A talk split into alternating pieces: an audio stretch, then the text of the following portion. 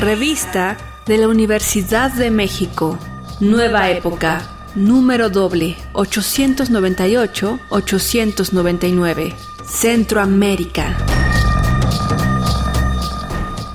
Bienvenidos al suplemento radiofónico de la revista de la Universidad de México. Yo soy Elvis Liceaga y estamos haciendo una serie sobre Centroamérica y vamos a hablar con Ale Sánchez Insunza, que es una de las fundadoras de Dromómanos, sobre las investigaciones que ustedes han hecho sobre esta región o a partir de esta región. ¿Cómo estás, Ale? Bienvenida. muchas gracias, Elvis, por la invitación.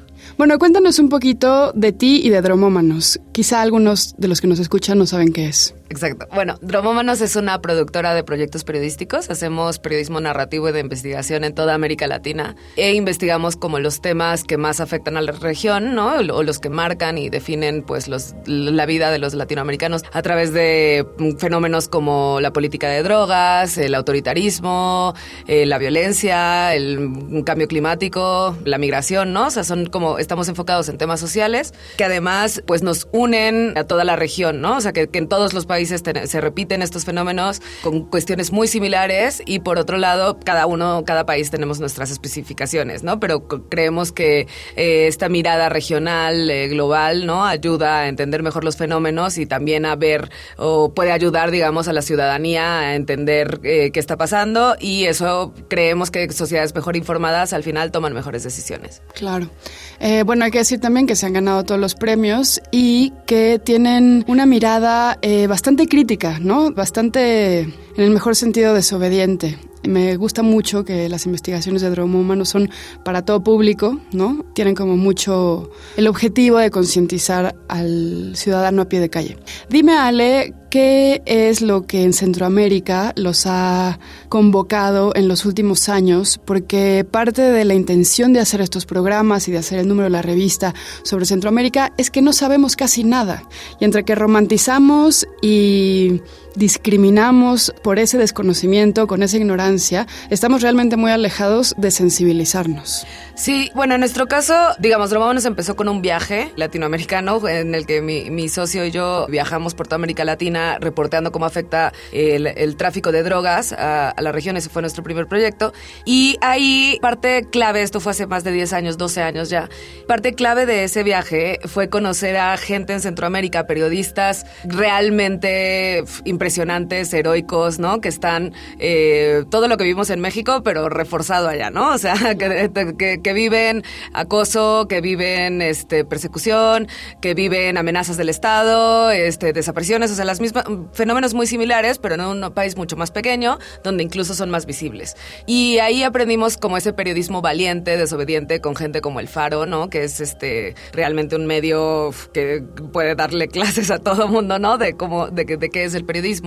Y durante todos estos años hemos visto otros medios que han ido saliendo y que han ido intentando mostrar esta misma mirada de periodismo independiente, luchando ¿no? contra pues, los poderes hegemónicos, contra los autoritarismos que están ahorita afectando la región. Entonces, uno de nuestros proyectos principales se llama Redacción Regional y es una colaboración con medios pequeños, independientes, como Contracorriente en Honduras, que es, buenísimo, es de los mejores. Si no lo conocen, se los recomiendo mucho porque realmente en un país que ha sufrido golpes de Estado, ¿no? Este, huracanes, o sea, que... que Extractivismo. Sí, exacto. De Jennifer Ávila, ¿no? Creo que creo que tal vez conseguiremos entrevistar. Ah, sí, sí, sí. Entonces está Contracorriente en Honduras, Divergentes en Nicaragua, que Divergentes, o sea, es de Nicaragua, pero no vive en Nicaragua porque no se puede hacer periodismo en Nicaragua, ¿no? Los periodistas están en cárcel o se han tenido que exiliar, entonces este Divergente está basado en Costa Rica, como varios medios ya. El Faro también del Salvador se ha tenido que, que ir a Costa Rica. Entonces es como, Divergentes es también una muestra de cómo seguir haciendo periodismo a pesar de todo, ¿no? O sea, a pesar de que hay una dictadura en tu país donde la libertad de expresión no existe y pues...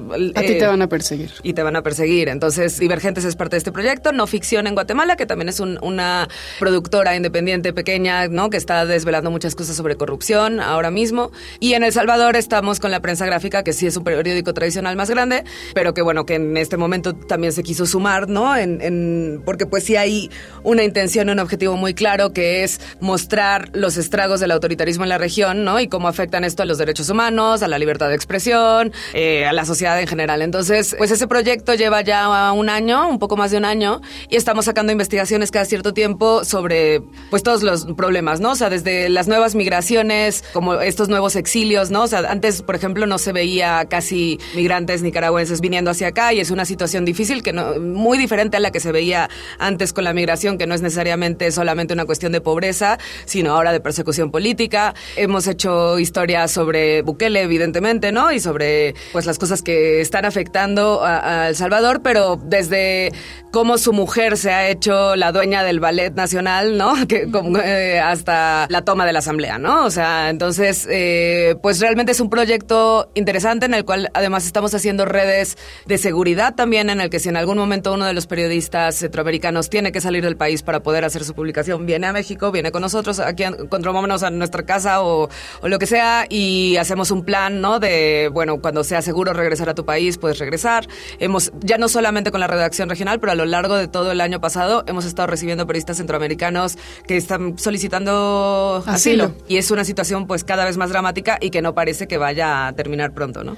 Dime, en esta frontera entre el periodismo y también eh, el activismo y la defensa de los derechos humanos, ¿cómo se enfrentan en tu equipo, en Dromómanos, para cruzar esos límites de solo informar?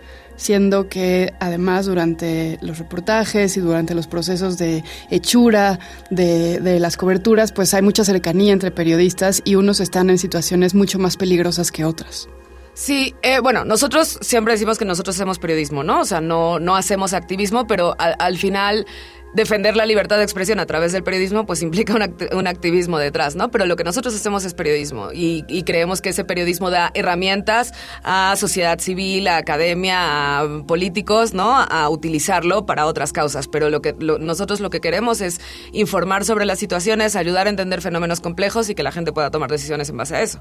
Creo que ahora que en, en sociedades cada vez más polarizadas, con tanta desinformación, ¿no? O sea, también, por ejemplo, estamos desarrollando una herramienta de inteligencia artificial para ayudar a combatir la violencia digital contra periodistas, porque en el caso centroamericano mucha de esta violencia digital la ha provocado el propio exilio, ¿no? O sea, amenazas a, gente muy fuerte, a mujeres, ¿no? la, violencia digital además hacia mujeres es muy diferente, que si te mandan ese tipo de amenazas y te dicen sé dónde estás, dónde vives, dices me voy del país, ¿no? O sea, sin, sin necesidad de esperar a alguien afuera de tu casa. Entonces, lo que estamos intentando hacer con nuestro trabajo es herramientas para que se pueda seguir haciendo periodismo, ¿no? O sea, y ya sea a través de una herramienta de inteligencia artificial o de un gran reportaje o de un mecanismo de seguridad para poder salir de tu país y que al final publiques. O sea, lo que más nos interesa es que la gente siga publicando. Que no por ser periodista, pues estés ya condenado, ¿no? O sea, si de por sí ya, ya, ya hay muchos problemas al respecto. Entonces, creemos que este tipo de información, este tipo de reportajes de profundidad, este tipo de alianzas colaborativas con medios independientes centroamericanos, eh, ayudan a fortalecernos, ¿no? O sea, digamos, como el problema es como un gigante monstruoso que son fábricas de bots, que son gobiernos autoritarios, que son eh, empresas con intereses, o sea, son demasiados frentes. Lo que podemos hacer los periodistas es unirnos en defender nuestra libertad para ser periodistas y para que la gente sepa qué está pasando. ¿Cuál es uno o dos casos que personalmente te hayas involucrado mucho sobre problemas en Centroamérica? Pues creo que este tema de violencia digital, o sea, y el tema de exilio, pues nos ha, nos ha pegado muy, fuerte porque ha habido muchos amigos, ¿no? O sea, en algún momento el presidente Bukele dijo que Juan Martínez, que es un eh, antropólogo y periodista que colabora con, con Inside Crime, con El Faro, con nosotros, dijo que era pandillero, ¿no? Y entonces si el presidente en Twitter dice que eres pandillero, que pues, o sea, es como, es una sentencia de muerte, ¿no? O sea, otros pandilleros te pueden matar, o sea, puede, es, gravísimo. Entonces, en ese momento tuvo que salir del país, ¿no? O sea, ahora afortunadamente eh, en el caso de nuestros amigos salvadoreños están todos en, su, país, pero ha sido un año de salir, regresar, salir, regresar, porque no sabes si las condiciones, si hay condiciones de seguridad para, para poder vivir en tu casa. Entonces, eh, yo creo que ese es uno de, la, de los temas más dramáticos ahorita, ¿no? O sea, como el uso de, del Estado ¿no? De aparatos del Estado para intimidar a periodistas públicamente y difamarlos. Entonces, ahí fue que dijimos, vamos a desarrollar algún tipo de herramienta que estamos todavía en desarrollo, ¿no? Pero como algo que ayude a contraponer ese tipo de, de cosas, ¿no? O sea, así como hay trolls y bots que van contra ti, pues que existan del otro lado un contrapeso al menos que le ayude a ver a la gente que, o ciertas alertas que, que identifiquen esto es difamación, ¿no? Esto es desinformación y esto solamente está dividiendo la sociedad y está haciendo daño, ¿no? Son discursos de odio muy graves y el caso del Salvador yo creo que es el más dramático de todos por la rapidez, ¿no? O sea, el más dramático evidentemente es Nicaragua porque es una dictadura ya, donde incluso nosotros, o sea, yo como periodista no sé si yo podría viajar ahorita a Nicaragua, ¿no? O sea, y eso hace 10 años no era. Yo estuve, estuvimos, mm, no sé, dos meses reporteando Nicaragua hace 10 años, ¿no? Entonces, ahora las cosas se han cambiado muy drásticamente y lo más asustador, digamos, es que El Salvador va muy rápido en ese camino, ¿no? O sea, como de su democracia está en riesgo, eh, realmente pues están acelerando estos procesos de una forma que no había pasado con y, no es solo Centroamérica, Centroamérica tal vez es el, el, lado el lugar más drástico, ¿no? O sea, también en el caso de Guatemala, por ejemplo, no son solo periodistas, ¿no? Son eh, jueces, son abogados. abogados, exacto. Hace poco también tuvimos que recibir a una una mujer que fue abogada de Bukele. O sea, es como realmente hay un problema, ¿no? Entonces donde la gente empieza a hacer nuevas redes de apoyo, más allá de que si somos periodistas o no, porque necesitamos apoyarnos en la defensa de la democracia, ¿no? En, en creer que podemos vivir bien y que el periodismo es útil para esto. Oye, y antes de que terminemos, de estos casos y coberturas de la red de periodistas y de medios independientes en Centroamérica con los que está aliado Dromómanos, ¿cuáles crees que son los casos o las noticias o los periodos que más nos han llamado la atención en México?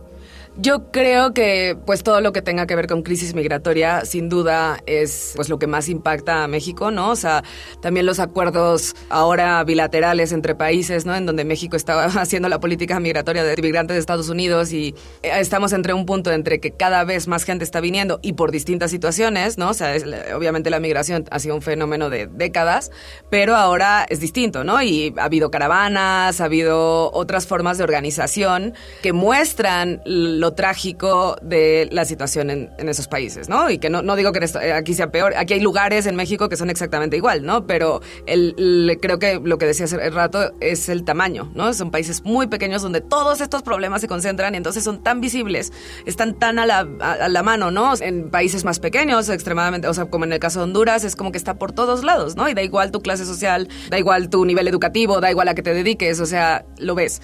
Entonces, eh, yo creo que cada vez que hay caravana, o que, o que hay detenciones eh, a migrantes o que hay pues, desapariciones, ¿no? Eh, es algo que en México lo vemos. O sea, desgraciadamente el problema es que tiene que pasar algo trágico, algo grande, para que veamos unos fenómenos que están ahí todos los días, pero que son medio invisibles porque como la, el imaginario colectivo de son estados fallidos, pues ya está, que no vengan aquí, ¿no? Y ahora aquí en México se está dando una nueva xenofobia también eh, respecto a este tema, que porque ha cambiado la política migratoria, la situación es cada vez más grave y no va a parar. Entonces es como muy difícil tener una perspectiva como clara, ¿no? De, cómo te informas y a la vez actúas. Creo que, desde nuestra trinchera los periodistas lo que podemos hacer es seguir informando, informar de una forma empática, ¿no? Y no solamente alarmista, sino como que muestren historias de personas que están viviendo esto, personas que también están luchando contra esto, no solamente víctimas, ¿no? Y que al final, pues eso va a ayudar a que tengamos una sociedad un poquito más consciente de estos temas. Muchas gracias, Ale. ¿Dónde se leen, dónde se escuchan, dónde se ven todas las investigaciones de Dromómanos y esta red de medios independientes en Centroamérica? Ok, pueden seguirnos en dromómanos.com y en redaccionregional.com. Eh, ahí en Redacción Regional pues es todo lo que hablaba específicamente centroamericano, pero eh, pues en, todo, en Dromómanos pueden ver todas las investigaciones que hacemos sobre medio ambiente. Acabamos de lanzar, por ejemplo, ayer eh, un proyecto que se llama Colapso Latinoamérica, que es sobre cambio climático y la crisis ambiental. Y pueden seguirnos también en nuestras redes como arroba dromómanos y arroba redacción regional. Hemos llegado al final del programa. Si quieren leer más sobre Centroamérica, pueden consultar nuestro número en www.revistadelauniversidad.mx. En la página, nuestro número es gratuito y pueden consultar todos nuestros números anteriores. Si quieren suscribirse a la revista, escriban a suscripciones arroba y si quieren comprarla, pueden comprarla en Librería Sunam, Educal, Fondo de Cultura Económica y otras. Síganos en nuestras redes sociales, somos arroba revista-unam, en Twitter, en Facebook y en Instagram. Y sobre este programa pueden escribirnos a arroba shubidubi. Gracias a Gabriel Centeno, a Miguel Ángel Ferrini, a Frida Saldívar y a Yael Weiss. Yo soy Elvis Liceaga. Hasta pronto. Este programa es una coproducción de la Revista de la Universidad de México y Radio UNAM. Consulta esta entrevista y las anteriores en radiopodcast.unam.mx.